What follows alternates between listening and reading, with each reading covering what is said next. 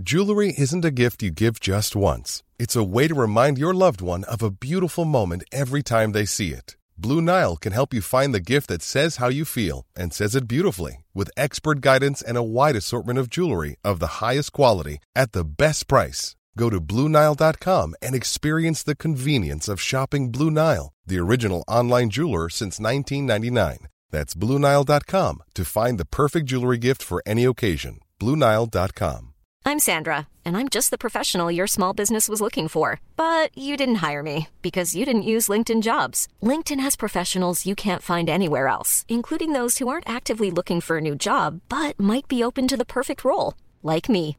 In a given month, over 70% of LinkedIn users don't visit other leading job sites. So if you're not looking on LinkedIn, you'll miss out on great candidates like Sandra. Start hiring professionals like a professional. Post your free job on linkedin.com/people today. Wer meint, die mächtigen Etrusker oder Sabiner seien gefährlich, der ist noch nie den wilden und unzähmbaren Völkern jenseits der nördlichen Berge begegnet. Die Griechen nennen sie Keltoi, die Verborgenen. Man sagt, sie seien die Nachkommen des verborgenen Gottes der Unterwelt, und ebenso grausam und wild sind ihre Krieger. Ich bin Lucius Amelius Papus. Die römische Legion ist mein Zuhause und ich kenne viele Feinde. Viele Jahre haben wir versucht, mit ihnen in Frieden zu leben, mit ihnen zu handeln und uns auszutauschen, doch ebenso hätte man versuchen können, mit einem Wolf zu verhandeln. Man füttert einen Wolf nur so lange, bis er dir die Hand abbeißt. Alle Mühen und Verhandlungen waren vergeblich.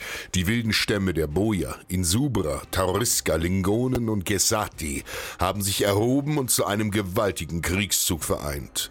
Unter der Führung ihrer Könige, Anerostos und Konkoloiatanos, stürmen sie von den Bergen hinab nach Süden, um zu morden und zu plündern. Sie verwüsten die Länder und die Felder wie Heuschrecken und lassen nichts zurück. Die Reiche der Etrusker und Sabiner verwandelten sich in Asche. Und so ziehen sie auch bald in unser Land.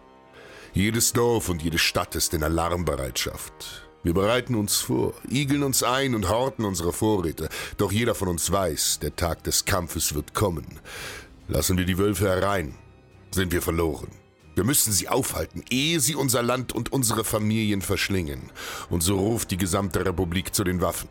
Jeder wehrfähige Mann wird einberufen und zieht nach Norden, um zu kämpfen und sich der Gefahr zu stellen. Mut und Stärke sind alles, was uns in dieser Stunde bleibt. Schnell nähert sich der Feind mit einem riesigen Heer. Man sagt, es müssen hunderttausend sein. Zwischen den Flüssen Reno und Savena haben sie bereits den Apennin überquert und fallen in Etruria ein. 50.000 Etrusker konnten sie nicht aufhalten. Leise, fast unmerklich, trägt der Wind ihre Todesschreie zu uns hinüber. Acht Legionen, 42.000 Legionäre, davon 6.500 Reiter und 30.000 Verbündete. Das ist unsere Streitmacht. Alles, was Rom ist und morgen noch sein wird. Auf der Straße von Telamon erwarten wir den Feind. Um unsere Truppen besser zu koordinieren, teilen wir sie in zwei Abteilungen zu je 36.000 Mann. Gaius Attilius Regulus stationiert seine Truppen auf einem Hügel oberhalb des Weges und hält sich dort versteckt, während ich meine Soldaten in geschlossener Formation wie eine Wand aus Schilden und Speeren auf der Straße formiere. Es dauert nicht lange, dann sehen wir sie. Der Feind ist da. Ihre Zahl ist erschreckend und ihr Anblick lässt uns erschaudern. Ihre Krieger haben sich entblößt und ihre Leiber bemalt. Fürchterlich ist ihr Gebrüll und mit Trompeten und Hörnern dröhnt ihr unheimlicher Lärm über das Schlachtfeld. Die Götter mögen uns beistehen. Was in Plutos Namen hat die Unterwelt hier freigelassen? Auf dem Hügel haben die Kelten einige römische Reiter ausgemacht. Ohne wirklich zu wissen, welche Truppen von uns dort auf sie warten, stürmen die ersten Krieger der Boja und Tauriska den Hügel hinauf.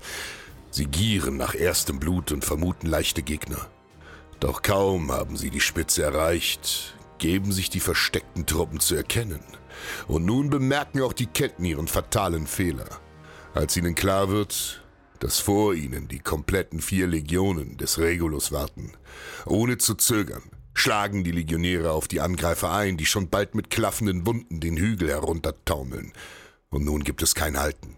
Auch wir greifen an. Auf mein Zeichen rücken die Legionäre vor und schleudern ihre Wurfspeere auf die verbliebenen Kelten. Wie tödliche Blitze schlagen die Pila unter den Feinden ein, deren kleine Schilde ihre nackten Körper nur unzureichend schützen. Tausende sterben. Welle um Welle schleudern wir unsere Speere auf sie. Einige von ihnen stürzen sich in blinder Verzweiflung nach vorne. Andere flüchten in die hinteren Reihen und bringen so Unordnung in ihre Streitmacht. Chaos bricht unter den Kelten aus und ihre Kriegsrufe sind längst zu Todesschreien geworden. Nun marschieren wir entschlossen in den Nahkampf.